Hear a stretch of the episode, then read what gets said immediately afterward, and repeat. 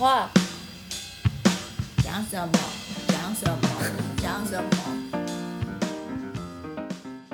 各位听众，大家好，欢迎收听《Sky in the World》再一次的播出。我们今天哎是人物专访的单元，但是也有可能会是我们一个新系列单元的怎么讲 Premium，就是第零集这样子哈。因为我们正在酝酿，有可能会跟某单位申请经费，这个是示范 demo 带。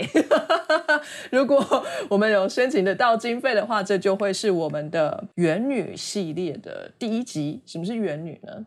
原女就是原住民女性。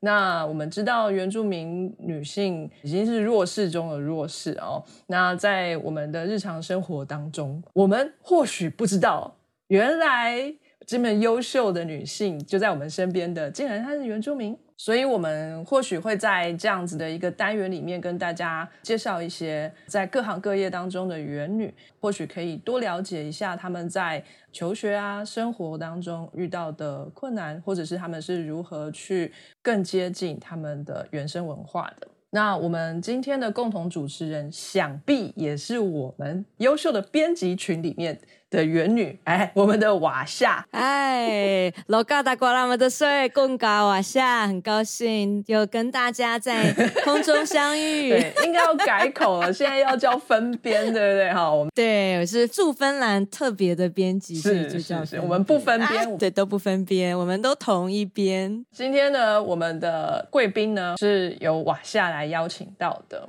那我们就请瓦夏来介绍一下这位我们的贵宾。没有想到说是居然是往下介绍，啊，让我想想看，对，所以很高兴请到了我们一个认识很久很久的一个很好的朋友。我跟这位朋友是在还是一个清嫩的大学生的时候，那时候去参加原住民族委员会办的国际人才培训，然后那个时候就是进入了一个很冷的冷气房，然后就有那种很生硬的、很冷的那个椅子，然后我就挑在那个窗户旁边坐，想说都没有人会遇见我，因为其他人看起来都很厉害，都很知道族群文化。能言善道，然后想说有恐怖，我就赶快挑一个窗边的位置，赶快坐下来。后来发现，哎，我后面有一个感觉上好像也是落单的人，所以我就像是猛虎扑向羊一样，快速的扑向他，说：“哎，你叫什么名字啊？” 然后结果 我们就这样子结下了不解之缘。然后那个长得像肥羊的那一位清嫩的妹妹，哎，结果就是我们今天的特别来宾 Debbie，然后 B E，然后我们那个时候认识之后，就一直延续了缘分，然后。到后来去联合国访问了很多次，然后都在同一个团队里面并肩作战，所以很高兴今天邀请到 Debbie B. l i v i a k 谢谢瓦夏，嗯，爱好萨利嘎嘎马布隆。吉拉比兹跟安安努马古，大家好，我的阿美族的名字叫做拉比兹，中文名字是林碧意。很多认识我的人都通常叫我 Debbie，因为习惯用这个英文名字 Debbie，然后闯荡江湖这样。像瓦夏说的，我跟他是在原民会所举办的国际事务人才培训所认识的，然后我自己本身是。阿美族，然后从小在屏东长大。我的部落是在台东的池上，那家里的人就是种稻子的。那如果大家对池上米有兴趣，也可以来找我的舅舅订购，顺便自入性行销。那我现在呢是在哈佛大学医学院里面做研究员，我的研究的项目是。环境流行病学跟营养流行病学，主要是看环境因子跟生活中。生活的铺路啊，行为跟我们长期健康的相关性研究跟影响，酷，超级酷！哈佛我们第一个哦，真的 很荣幸，很荣幸。我其实那个时候大学的时候有想说要申请哈佛，然后后来就觉得说啊，好好难哦，那就后来就申请那个伦敦政经，所以我就没去了，没去美国，又觉得要考那个 GRE 好累，然后英文又不够好，字又好难。哎，搞不好可以跟以后的这个。想要考哈佛的这个原住民学子来分享一下，没问题，可以跟大家分享我的有趣的 journey。先来请教一下 Debbie，你现在是在哈佛这边做的是博士后研究员吗？是之前我念书的时候，就是在哈佛的工卫学院。那我毕业以后，在哈佛医学院，就是同一个部门做了两年的博士后研究。那之后，我们的部门有研究员的职位。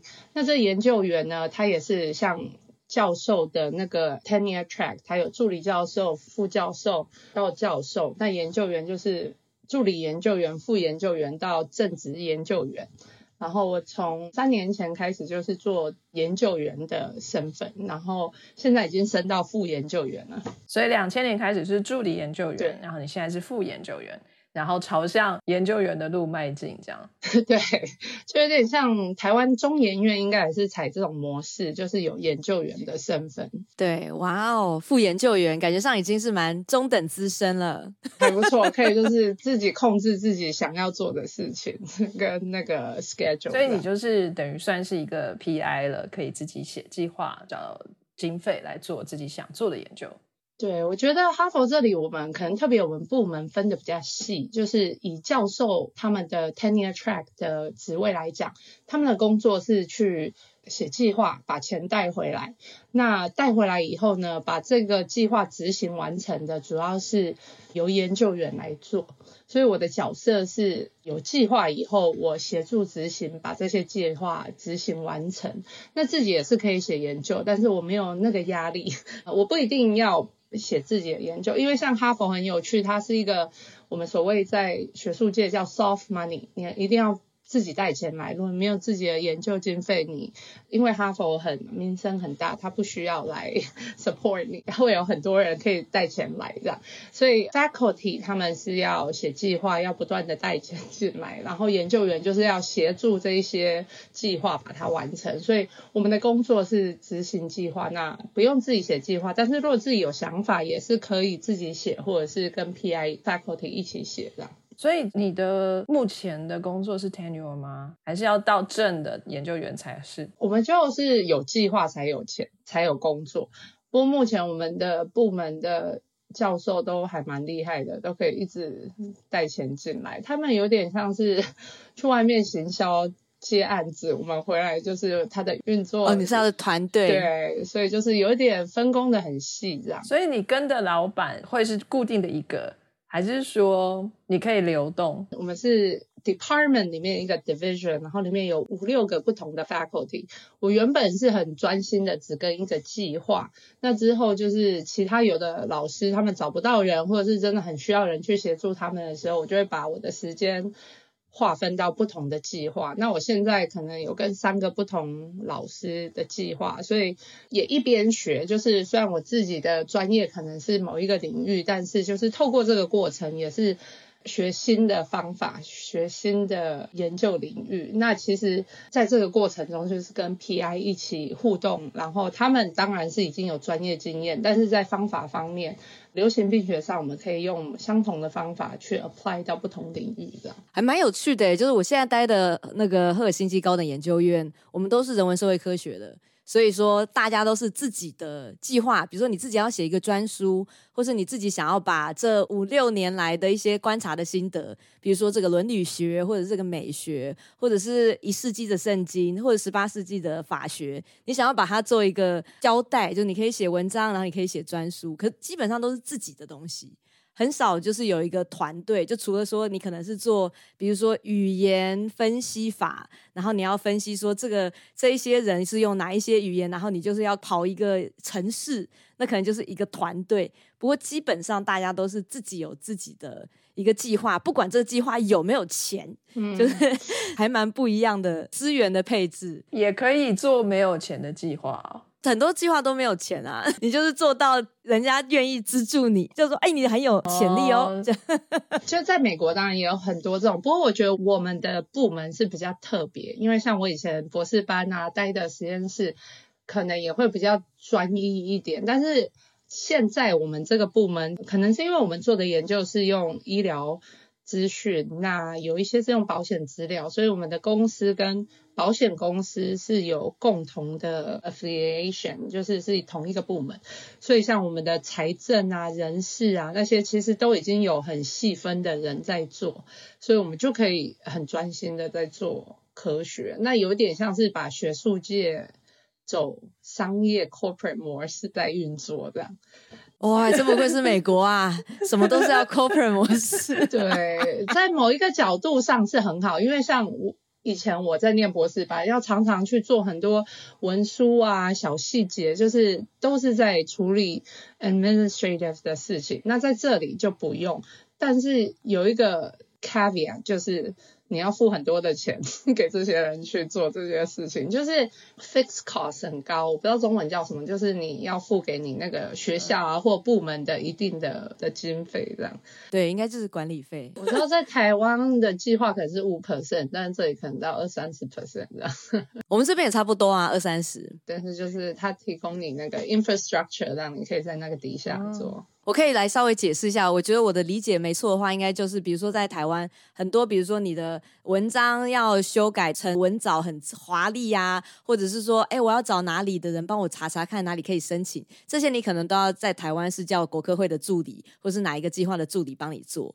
可是，在赫尔辛基，可能在哈佛也是这样，就是学校有个集中的单位，你就是送过去那个单位，他就处理整个不同的校区所有人东西都送过去，所以就感觉上是一个公家的一个水塔，而不是自己在家里上面盖水塔那种概念。哇，找 journal 这个也有这个服务哦，好好哦，我们这里还没有，我应该推荐一下，请联系哈佛图书馆。那哈佛听起来真是令人艳羡的一个机构啊，听起来呢也的确有蛮有一些资本的。可以很专心的做研究，的确是每一个喜欢做科学研究的人的梦想。那我想要知道，那你现在目前手边的计划大略是在做什么呢？我当然知道你现在手边机构领很多个计划，那不然就挑一个跟我们做一个简单的解释好了。挑两个好了，我觉得比较有趣的。那第一个呢，我是在看有一个叫做 Forever Chemical，那英文叫做 PFAS，中文叫做全氟或多氟烷基化合物。那这个物质呢，我之前是使用在像制作泰芙龙里面的其中一个成分。这个成分呢，是由碳氟。的多键所组成的，那碳氟键呢？其实，在化学里面来讲，它是一个最强壮的一个键。那因为它有这个很强的键，所以它非常的耐高温。耐热耐油，那就是用来做像我们的餐具里面不粘的一个性质，像不粘锅的上面的 coating，就是用这个 PFAS 这个全氟多氟烷基化合物去做成的。那这个物质其实当在一九四零年的时候被发现的时候，大家都觉得这个是一个很神奇的一个化学物质，因为在工业上可以有很多的用途，它可以就是你看我们现在煎蛋就不用。油就是这样翻也可以，但是呢，就是因为它这么的强壮，所以它在制作过程它所排出的一些化学物质呢，其实是在环境中是比较不容易被代谢的。那在人体中也很难被代谢。美国的 Three M 跟 DuPont Company 他们以前在做这一个化学的生产，那之后在这个生产的工厂的附近呢，他们就发现。周边的居民跟在厂内工作的员工开始有很多的健康状况，孕妇呢，他们的生的小孩可能有早产或是生出畸形儿的状况，那很多员工也开始有癌症的发生，所以他们就开始研究这个成分。那后来呢，就是发现说，其实这 PFAS 化学物质是非常的有毒性，那在环境中也很难被排掉，所以其实。一释放到环境当中，它就会一直维持在那里。那因为他们当时在制作这一个化学物质的时候，很多污水排到河中，那所以很多水呢都是被这个物质物质污染了。消防使用的那个消防泡沫里面也其实都会有这个物质，因为它可以抗火，就是可以把火熄灭。所以很多就是会常常做消防演习。的地方，这些物质都会渗到水资源。那美国也有做研究，就是发现说，军军事用地周围的水资源的 PFAS 含的浓度也比较高。那除了就是在工业跟军事上用，其实我们日常生活中也会很常暴露到。那美国的大型的叫 Enhance 这个 National Nutritional and Health Survey 也发现 sample 美国的呃一般民众也发现九十 percent 以上的人血液中都有这个化学成分。那你跟我大家其实我们血液中都有这个化学成分，就是 完了，对，无一避免这样。我的其中一个研究就是在看这个 PFAS，我们血液中的 PFAS 浓度跟我们健康的相关性的影响。之前做的研究是主要看心血管跟代谢疾病，那我们发现说，就是你血液比较浓度高的，可能未来肥胖、糖尿病跟 lipid 相关的代谢的疾病风险会比较高，所以可能对心血管的疾病跟你的肥胖的组织的形成会有影响，因为它其实。这个化学物质它的化学结构跟 cholesterol 胆固醇的化学结构蛮像的，所以其实它会影响我们身体中的正常代谢。那我们最近也刚拿到一个新的 grant，那也是会继续来看说这个化学物质它之后会对癌症还有对妇女的老化的一个过程是否有影响这样。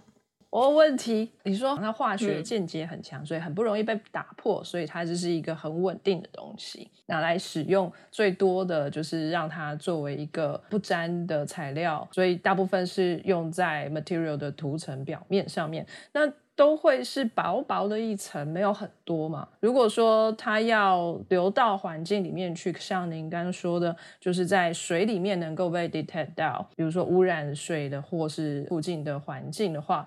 掉下来那么一小小碎片就可以了吗？还是说它会溶掉，溶到水里去呢？因为通常就是排到水里的，可能是从工厂里面的生成的一些污水，所以它可能就不是说一小片这样。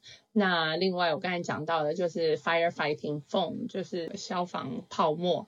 那那些就是很容易是就可以溶到水里面。那当然，我们可能平常用的不粘锅，那个掉下来的可能是一小片，可是通常那个掉下来都是会嵌在很多的 microplastic 塑胶微粒，吃进我们人体以后，那对我们的人体的影响，其实那个还是不太明确的，因为有点难，就是去研究这个方面，就是要怎么去 detect 啊，它的量有多少，其实是蛮难去研究的。但是因为这个化学分子。是可以 break down 成就是单一的化学分子，所以我们在分析的时候是分析血液里面的这个化学。chemical structure 就是一开始，其实这已经好一阵子了，对不对？就是说，在这样污染的环境下面，造成孕妇的早产跟经血炎的产生，还有这个癌症的容易发作。可是为什么在您的研究里面，一开始要看的是心血管跟代谢的部分，而不是癌症，而是下一步才去看癌症呢？这有几个原因。之前他们看到的一些比较 immediate effect，像那些畸形儿，是因为高浓度的铺路。那这个是在工厂附近的居民跟员工上面看到。那因为已经有做出蛮确切的研究的结果，所以我们就不继续往那个方向。那我们会看一些比较 population level 一些影响。Prevalence 比较高的那个盛行率比较高的一些疾病，那这一些我们是还不知道它是不是跟 PFAS 的原因有相关。那我们看到就是糖尿病啊、肥胖的那些风险慢慢增高，但是造成的原因可能很多。那我们不确定，就是那时候是不知道 PFAS 对它的影响。那而且就是说现在的大家一般人的铺路的 level 可能不会像。就是在工厂工作的员工，他们铺路的浓度那么高，所以我们看到的 effect 毒性造成的疾病可能不会是那么强烈的疾病，可能就是比较多慢性疾病这样。所以我们就希望来探索，对于代谢相关跟心血管相关的疾病有没有关系。那刚才讲到说，为什么不先看癌症呢？那我做的研究呢，我们是做 observational data，所以我们一定要有一个资料的收集，才有办法去做分析。我们是看实际的数据。那癌症通常是要花很长时间，慢慢才会形成一个癌症。所以做这个研究，我们是利用一个之前的临床试验所收的资料。那他们收案的时候是在。一九九九年开始受案。那通常受试者他们那时候大概是四五十岁，那我们到现在二十年后，大概才慢慢看到有足够的癌症个案数，让我们来做数据分析，就是才有够的统计上的 power 来做这些分析。太好了，这个解释真是太专业，我老天爷啊！这一集怎么专业成这样？好，那我要最后一个问题，最后一个问题歪掉，我跟你说。所以接下来您还要做的是关于女性的老化的这个部分是怎么样？女生比较怕老，所以研究女性是吧？没有，因为我们现在呢，就是我们之前也有很多研究发现说，这批发是跟更年期的时间、更年期的发生，就是你是在几岁变成更年期的那个。岁数也有影响，但是我们不知道是说是因为更年期以后你的 PFAS 浓度不一样了，还是先 PFAS 浓度不一样才造成你的更年期岁数不一样，所以这个我们想要去厘清。那另外呢，我们也不太知道，就是说 PFAS 跟我们的骨骼跟肌肉健康。的影响，那女性呢，通常是在老化的过程，就是我们的可能骨质流失，然后肌肉的流失，就是肌肉的 strength 的降低，啊，是会可能造成对未来就是在比较迈入中年老年过程中，你的健康影响的主要因素之一，就是你骨骼健不健康，肌肉强不强壮，其实跟你的。之后的生活品质其实都有很大的相关，所以我们想要来看说这个对它有没有关系。就是 molecular level 上面来看，我们知道 PFAS 它会对骨骼形成跟肌肉的形成上的某一些生物的机制上是可能会有影响，但我们不知道就是说实际上就是在 population level 我们有没有看到这样的一个相关性啊？啊，男生的更年期就不会 cover 既然。就被压关了，因为我们知道男性、女性的荷尔蒙 testosterone 雌性激素、雄性激素的 level 不一样。那我们在过去其实呃也看到，就是 PFAS 的 level 在男性、女性上会有不同的影响。那我们主要会看女性，也是因为刚好呢，我们有部门有做另外一个研究，是一个世代研究，叫做孕妇世代研究。我们是从孕妇怀孕的时候就开始。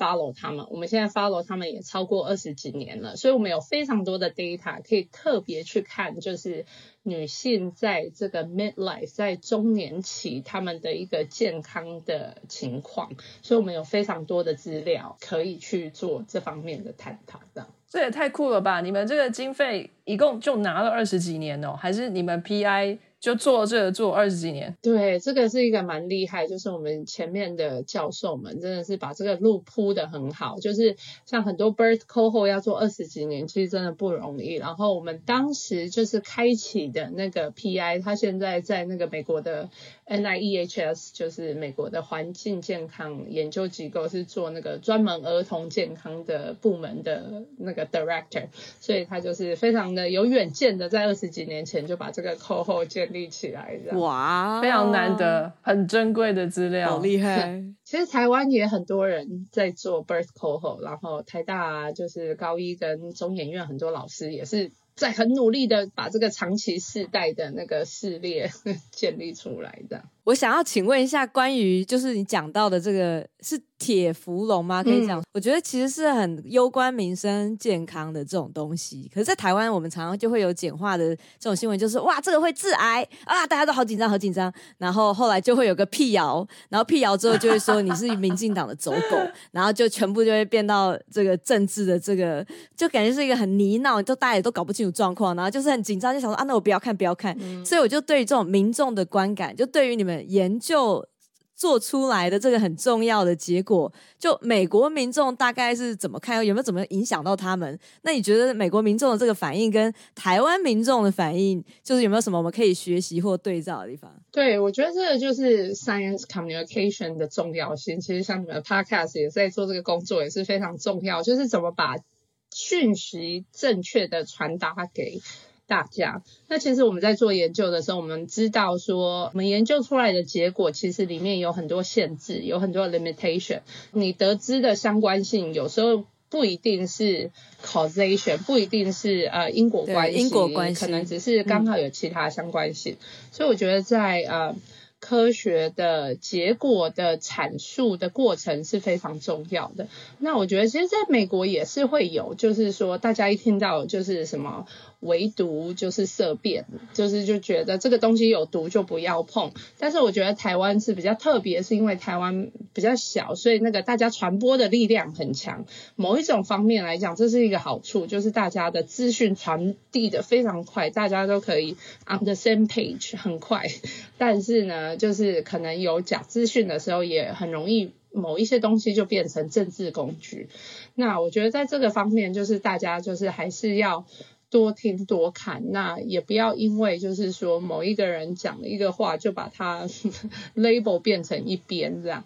那当然，我觉得用讲的可能是笼统，那实际上来做呢，我觉得就是不断的就是当你有听到看到的时候，就是不断的去教育。那刚才其实瓦帅也有提到，就是说我们之前有参加。很多联合国的一些国际活动，其实在这过程中，就是国际交流的时候，我会发现很多东西不一定是要完全只讲自己的东西。我觉得你要先找到一个 middle ground，你先跟彼此有一个共通的 middle ground，以后他才会。去听你说要说什么，所以我就觉得，嗯，有点是带入外交的手腕，就是，哎，如果你觉得对方讲的不对，那我们先看一下，我们有没有哪一个地方是可以先可以沟通的地方，然后再来从那里切入。对。真的很同意，多听多看。像台湾的话，可能就是一个穿白袍的一个中年男性，就说政府都在毒害大家，然后你就会说哈，为什么？对，可是对啊，查证很重要。就是虽然说批法是我们把它讲的很恐怖，叫 Forever Chemical，然后现在又有很多不同的电影在讲这个东西，然后他们把它讲成。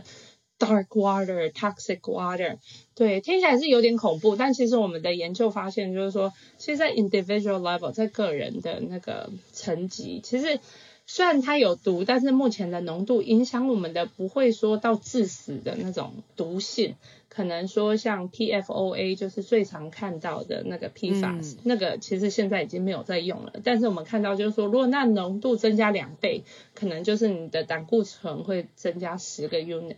那其实可能这个都是在医疗上都是可以控制的，所以我觉得大家也不用慌张。而且我又是做像 lifestyle epidemiology，所以我们也是看很多。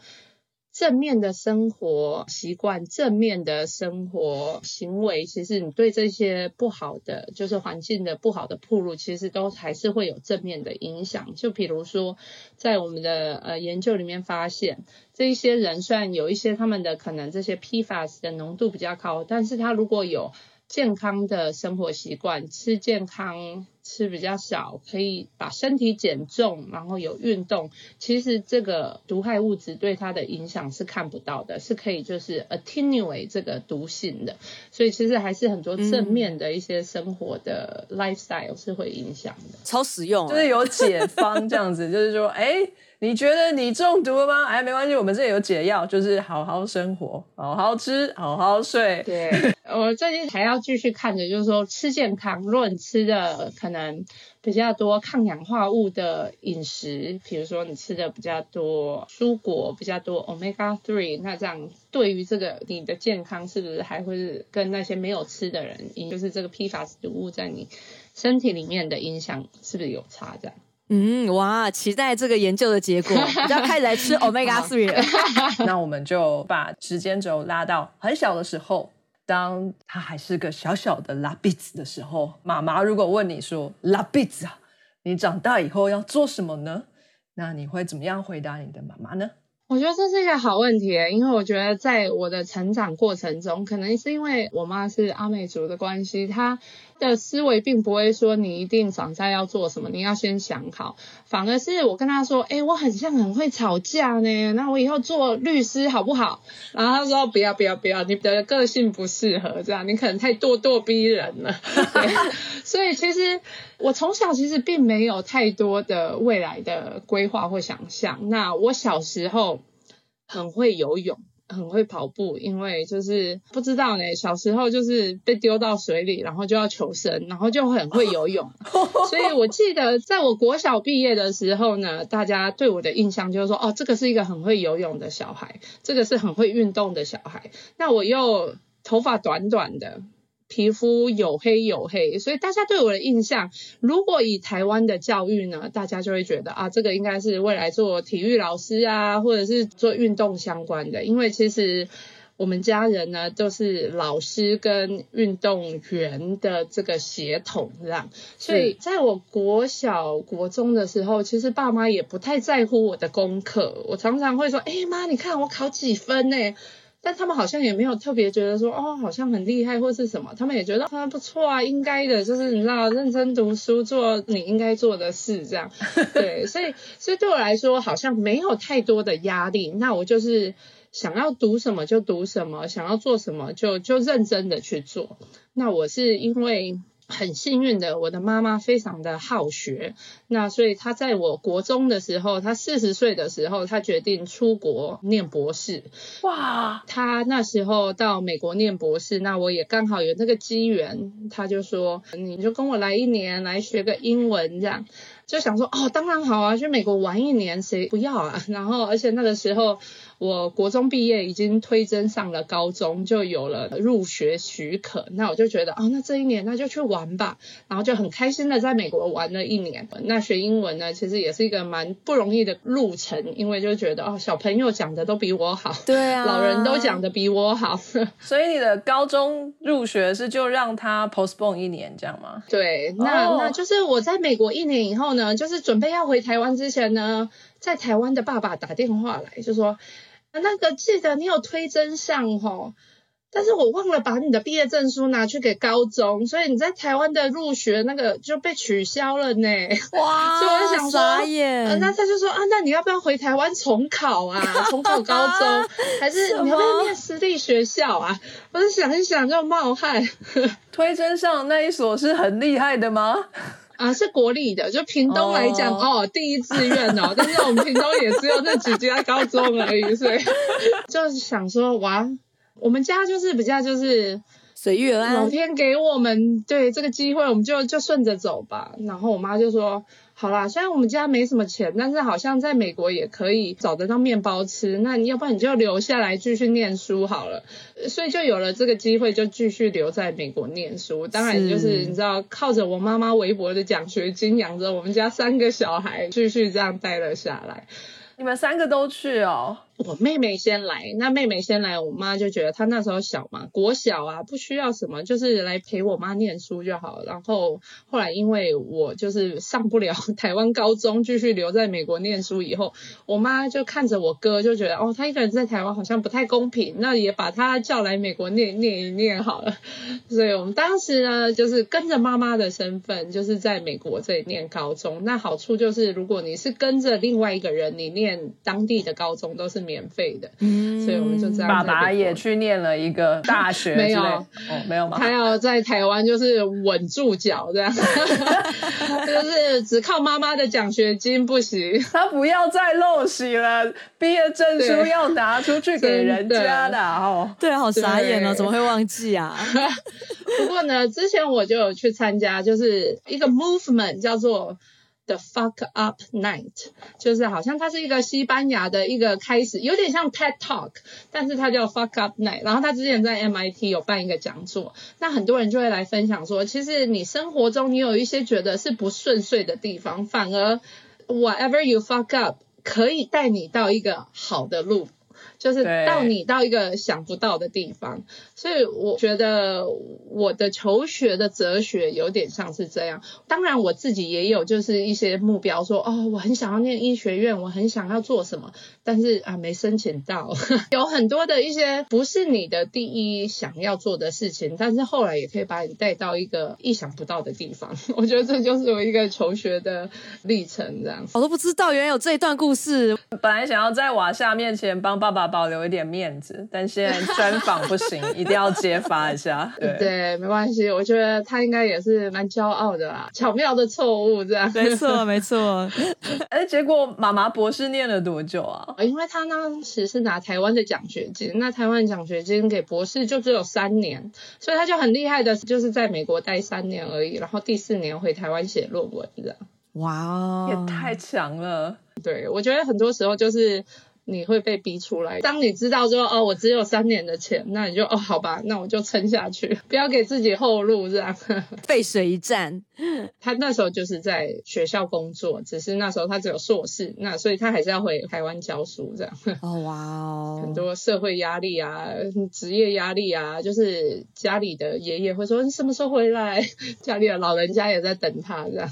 哇，所以他就回去，然后你就留在美国。对，之后就是我跟哥哥妹妹就是自己留在美国，自己想办法，造就了我们生存的能力。对，独立自主。你们真的可以有每天 Costco 吗？没有，那时候 Costco 还要年费，就是你会知道怎么去找一些地哦，然后当然自己做面包啊，就我们原本做面包是就是只知道水调面粉。然后做出来呢，连松鼠都不吃。然后到慢慢的就是说，哦，好像知道要加酵母，会让它比较软一点。你们一直吃无酵饼，犹太教徒啊。然后所以就是慢慢的会锻炼出一些能力，然后可以生存这样。那美国的高中适应起来会不会觉得有点困难？因为可能我从屏东来，对于一些什么 fashion 啊，比较没有那么的敏感。那我觉得美国高中生可能比较从小成熟的比较快，喜欢化妆啊。我知道我的同学，高中同学都是。我们早上可能八点上课，他们五点就要起床化妆这样。哇哦！然后呢，我去上学就是背着一个书包，里面很多书，然后我的铅笔盒是一个笔袋，里面全部满满的都是笔。我记得那时候有一个同学，他很想来跟我做朋友，他就看到我一个很大的笔袋放在桌上，他就很兴奋的跑来要把它打开，他以为是化妆包，打开啊，全都是笔跟橡皮擦，就是觉得你这是什么书呆子。然后后来就嗯，好像也没话聊这样，大概这样。但是也是你知道误打误撞也可以交朋友，但是我觉得我在的地方有个好处是因为刚好我妈妈是念博士嘛，所以我们住的地方是在大学附近，然后那时候有蛮多其他也是类似背景的学生，就是他们可能跟着爸妈，爸妈来念书，他们跟着来念，一起来，所以我们这些书呆子也是找得到一群朋友的这样。天哪！然后就是有自己的取暖群，真的同舟共济耶。都是台湾人吗？有一些台湾人，但是有不同国家的也有这样。然后我觉得当时可能自己年纪小，你也不会觉得哦有歧视啊，或是有什么。当然可能听某一些同学讲，还是说哦他们可能会被其他同学拉背包啊，或者是嘲笑什么。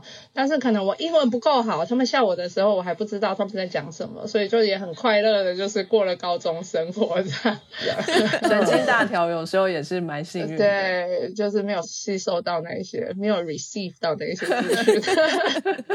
哇，对。那美国高中的教育是如何呢？是比较自由，你可以 explore 你自己想做的事情，还是有 curriculum，就是排好你每天几点几点要上课这样子是吗？是我读的那个高中呢，就是每个年级它有必选课，可能就有点像大学，就是一个学期修五堂课，有两堂是必修，那其他你要修什么都可以。所以我觉得，像我刚到的时候，就是英文超不好，我第一天就是来美国两个礼拜就。去做那个能力测验，然后老师问我拿一个图案给我看，就说：“哦，你沙拉里面你可以放一些什么佐料在里面。”我这样看了那个图，我只知道蛋糕的英文怎么讲，然后我就说 cake，然后呢，意思老师就知道说：“哦，这个这个大概是你知道 ESL 最初级这样。”所以我第一个学期上的课就是美术课、陶艺，还有煮菜烹饪课，跟这个最初级的英文课。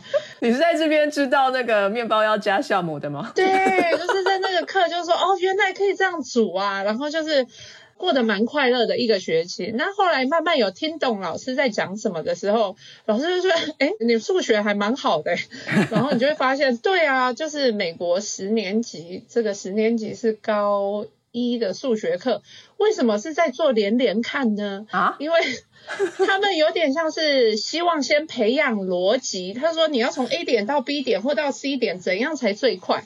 所以我想说，为什么数学都在学连连看？那之后呢？英文听得懂的时候，老师也觉得说啊，好像这个你应该有那个方面的基础，你不需要上这个课，那我就可以去上比较多的呃，像微积分啊，或者是比较什么 geometry 啊，几何学，或者是化学科学上，我就可以选比较 high level 的课。我那时候是在美国的明尼苏达，我们有一个 program 就是说，如果你在高中选不到你要的课，你可以去大学选。所以我在高三的时候就的课都是在大学选的，所以就是那时候就是大学的时候也可以抵掉很多学分。哇所以我觉得就是一个很有弹性，可以让你去自己选择，就是说你想要这一个方面你比较弱，你就学比较就是比较基础的一些课程；这个方面比较强，你就可以学比较高 level 的课程，这样。哎，大学就在你们家旁边吗？附近吗？对，因为那时候我们就是妈妈念那个大学，所以我们就住在那个附近。是是是哦，想说美国交通去哪里都要开车，难道你高中就开始开了吗？这样其实需要诶、就是除非你真的是住在学校，要不然我们就是每天也是要开车、停车，然后走路去上学。然后我们刚好那个大学又是一个就是美国 top ten 的那种大学，校园都很大，就是上学停完车还要走三十分钟到才到教室的那种。天啊，正大都可以前山走到后山了，这是什么？对，我们还有就是三个校区，所以你中间还要坐 shuttle bus。有时候如果两节课中间那个时间太短，就是根本就是在那个铁人三项，就是要狂奔这样。还有游泳踏车在家跑步，对，还要过一个河这样。跋山涉水去上课，原来不是在原民家乡做这件事情，不是到美国去。对，哎，所以明尼苏达的天气怎么样？它冬天会下大雪吗？会，而且就是非常长的冬天，你就会开始就是说，哎，奇怪，夏天要到了吗？对，大概一年里面有三分之一的时候都是寒冷的，但是春天跟夏天到的时候，你就会非常珍惜那个温暖跟那个美丽的花海。明尼苏达就是一个。嗯，可能跟人家讲，大家就觉得哇，你好勇敢哦，那个地方很冷。对但妈妈可能她也有远见，她知道说这个地方没有太多的娱乐干扰，没有办法出去外面玩，就在家啦，好好念书的。我想到明尼苏达有很多芬兰的移民，因为明尼苏达的整个纬度跟整个气候很像是芬兰，所以他们就仿佛到了家乡一样，白桦树啊、花啊、冬天啊那个亮度啊 都一样。对，所以对看得到驯鹿吗？对啊，你那边是 elk 哦，是大只的。对对，有那些大的鹿这样。哦，对，有鹿科就够了。就路上开车要小心，而且他们有时候会数量过剩，他们还会建议你去可以去打一下这样。所以他们应该有 hunting season 吧？对你，你要买那个许可才能去。